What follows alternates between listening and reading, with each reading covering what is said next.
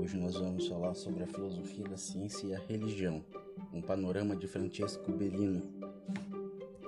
Antes de entrarmos no contexto em que Francesco Bellino sugere, antes temos que fazer algumas considerações sobre alguns pontos importantes sobre Deus, sobre a teologia, que é a ciência que estuda Deus.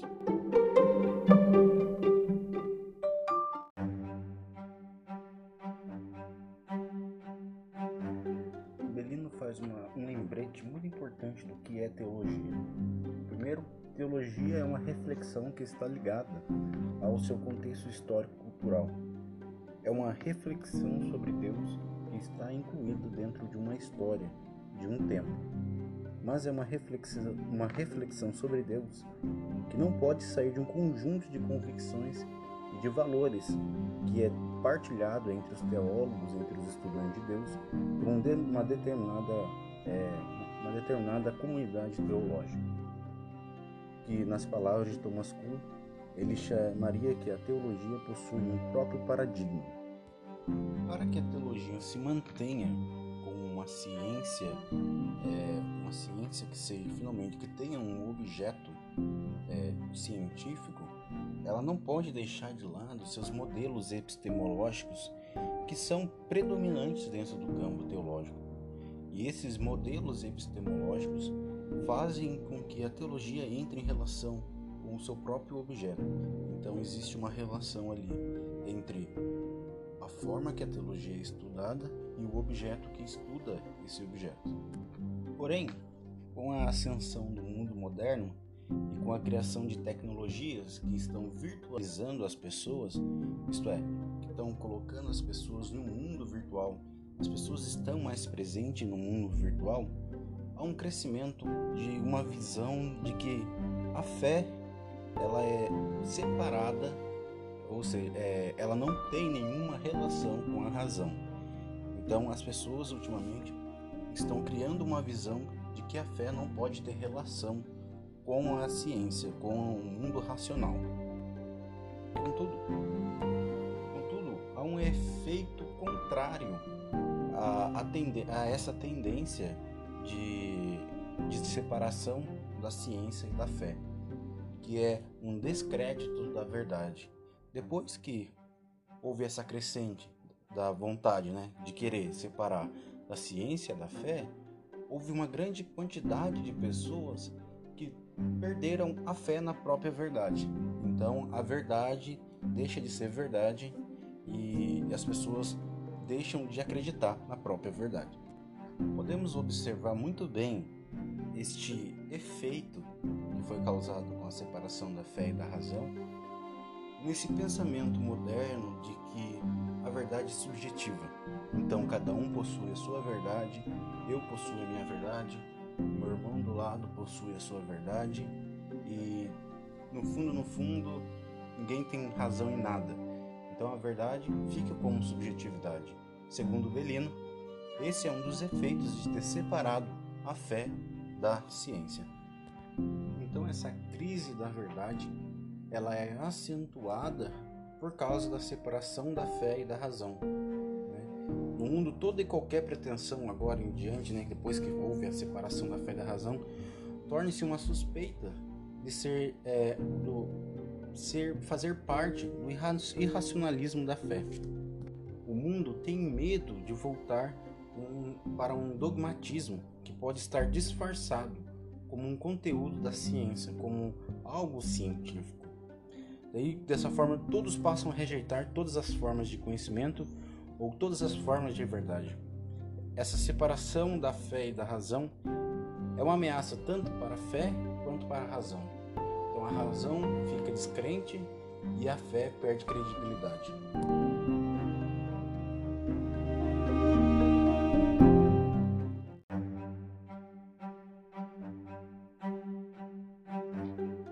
Então Belino explica que é necessário repensar essa relação entre a fé e a ciência.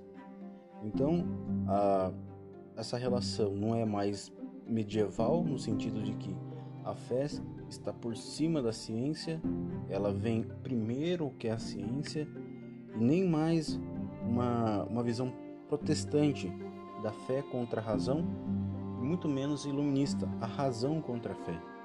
A fé não é contra a razão, e nem a razão é contra a fé, porque o próprio fundamento racional ele necessita de, uma, de algum tipo de fé, algum tipo de confiança nele. Assim como a palavra fé sugere, que é ter confiança em algo, a razão é esse algo que a fé pode ter. Dados esses pressupostos que Belino, que Belino faz, agora vamos entrar propriamente no conteúdo que ele sugere para nós, que é a relação da filosofia da ciência e com a, com a religião no nosso século. Né? Aqui ele pega as principais, é, vamos dizer assim, correntes que, que mais contribuíram para essa relação. Então ele fala sobre é, o positivismo lógico, depois a crítica da separação do, do positivismo lógico por parte de Popper, Kinney e outros epistemólogos, e sobre a hermenêutica. Esses são os passos que Belino dá para explicar a relação da filosofia da ciência com a religião. E vamos seguir então a partir de agora mais ou menos caminho que Belino faz. Então dividiremos é, essa apresentação em três pontos. Primeiro vamos falar sobre o positivismo. Segundo, é, a separação do positivismo lógico por parte de Popper e os, os outros epistemólogos. E por final, falaremos sobre a hermenêutica.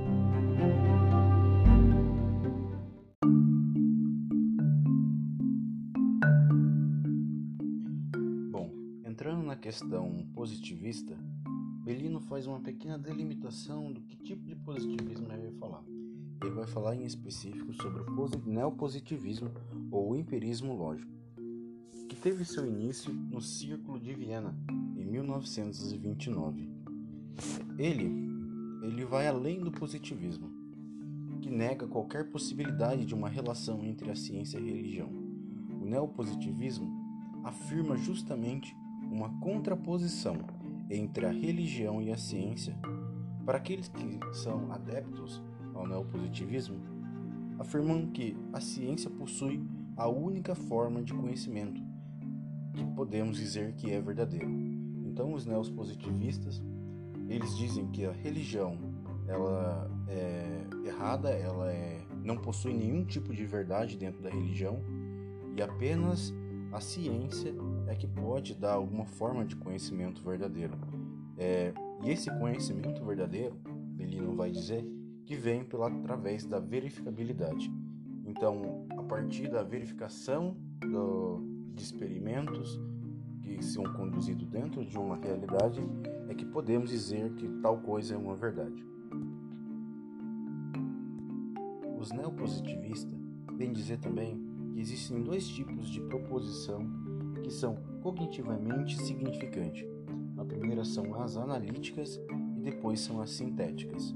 Nas analíticas, não vai dizer que elas são logicamente vazias e necessárias.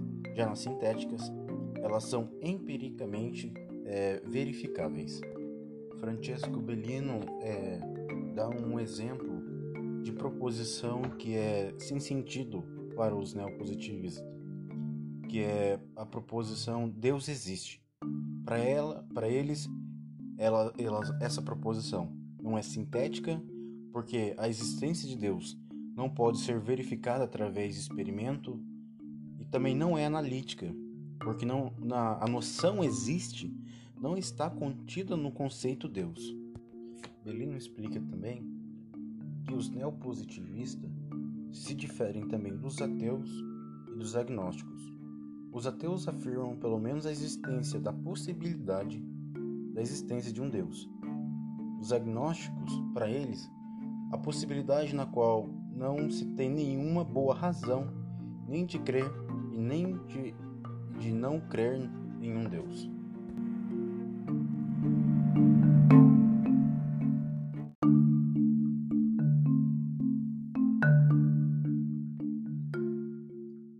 Passando do neopositivismo, Belino vai falar sobre a crítica e a superação deste neopositivismo por parte de Karl Popper, de Kinney e de, outro, de alguns outros epistemólogos.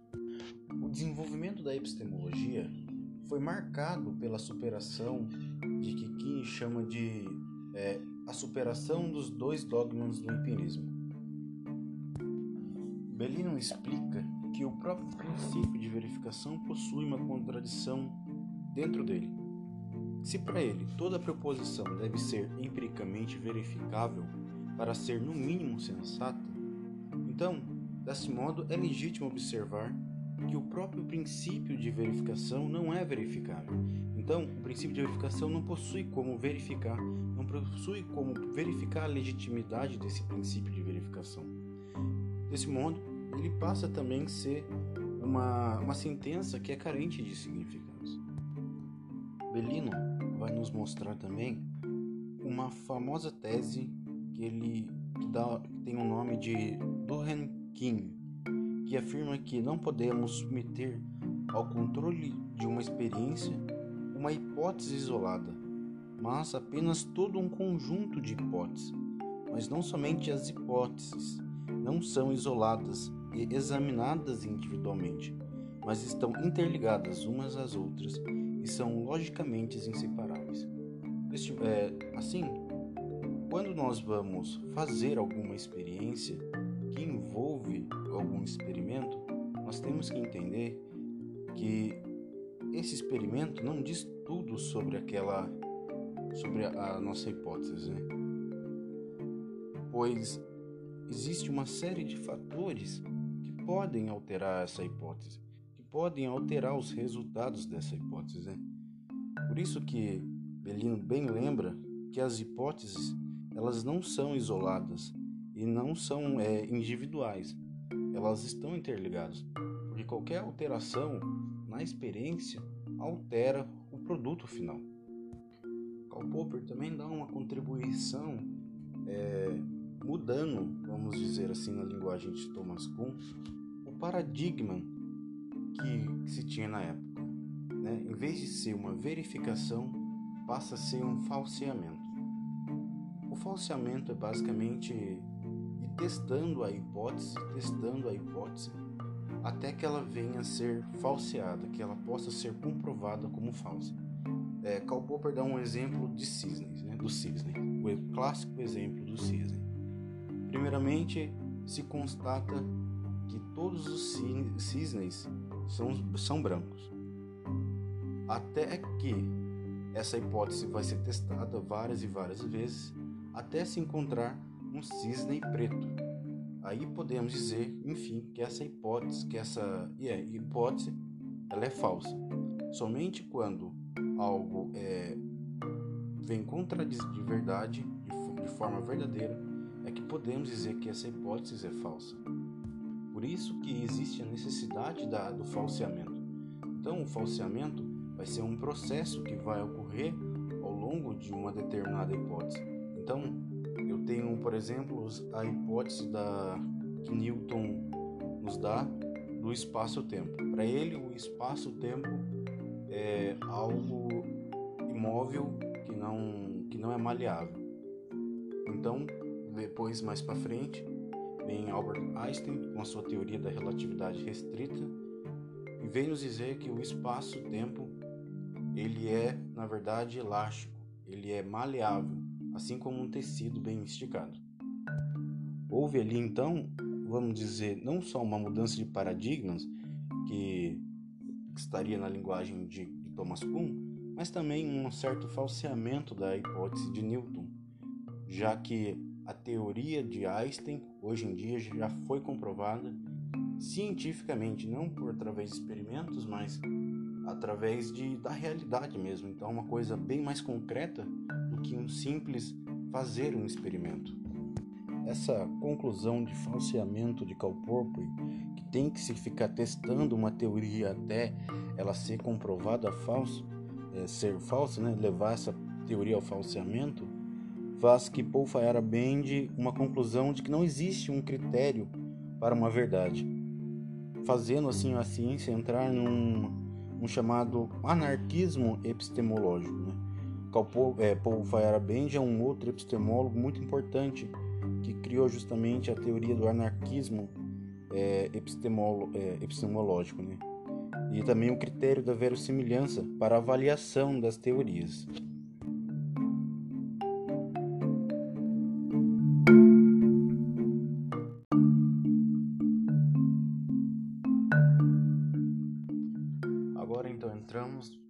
Terceiro ponto desse nosso artigo escrito por Francesco Bellino, que vai falar sobre a hermenêutica. Ele começa explicando sobre a reviravolta ontológica realizada por Heidegger pela hermenêutica e pelo é, personalismo enraizada. Bellino explica que o conhecimento é um modo de ser no mundo e não tem nenhum sentido, nenhum poder fundante é, ou absoluto. O homem é jogado no mundo antes de qualquer possível consciência. Deste modo, é, desaparece toda e qualquer possibilidade do homem ter um ponto de vista externo e neutro da qual pudesse julgar de modo onicompreensivo a realidade. Com esta compreensão que Bellini nos traz, mostra que todo homem sempre vai ter um, é, um lado a se escolher, né? É impossível para o homem ser é, neutro em qualquer coisa que ele fizer. Até mesmo dentro do, do campo científico, ele vai é, ter um ponto de posicionamento. Então, se um homem é cientista e também leva um lado religioso, ele também vai pensar as consequências dessa ciência para dentro da religião. E não vai só tentar ser neutro é, para a ciência, tentando a neutralidade. Ele sim, inconscientemente, ele vai pensar a religião. Com isso, há um desmoronamento da visão de uma ciência que só ela possui a única forma de acesso à verdade objetiva. Isso faz com que a, a ciência faça um processo de análise sobre si mesma e verifique todos os seus sentidos.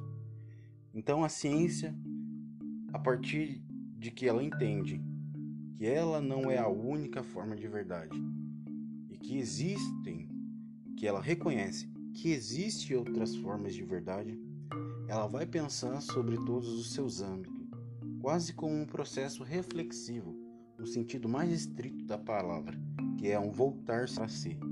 Então a ciência ela vai pensar todos os âmbitos que ela aplica, todos os âmbitos que ela atinge, até mesmo aqueles que é, ela atinge indiretamente como a própria existência de Deus, as respostas envolvendo as causas primeiras, a existência do mal e do sofrimento. No debate atual da fé e ciência, isso faz com que surja uma certa união entre a fé e a ciência. A fé também passa a ser reconhecida como diz os neopositivistas, é, como algo que não tem possibilidade nenhuma, que nunca vai haver uma possibilidade de conhecimento. A fé também é uma abertura para o conhecimento. Isso a gente pode ver também é, aplicado na história. Quando olhamos para trás, a partir do nosso ponto de vista, nós encontramos grandes pensadores que eram religiosos, que eram pessoas extremamente religiosas, como é o, como é o caso de é, é, São Tomás de Aquino, é, Santo Agostinho, Santo Anselmo, essas pessoas eram religiosas. Elas aplicavam todo o seu conhecimento sobre a religião, nunca separavam a razão da religião, tanto que são trabalhos extremamente, como dizer, religiosos, mas que uma densidade racional muito grande. Para finalizar, podemos perceber que a história por trás da, da ciência e da fé é uma história que sempre e sempre estará interligada. A história, a, a fé sempre vai estar junto com a ciência, não importa o que aconteça.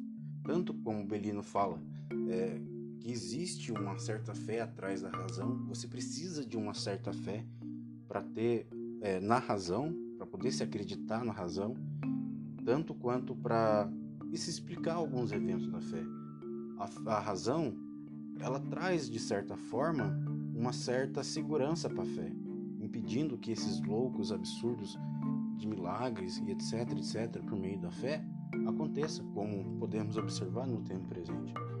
Então, desse modo, a fé ela faz parte também da razão e a razão também faz parte da fé e elas são de toda certeza inseparáveis.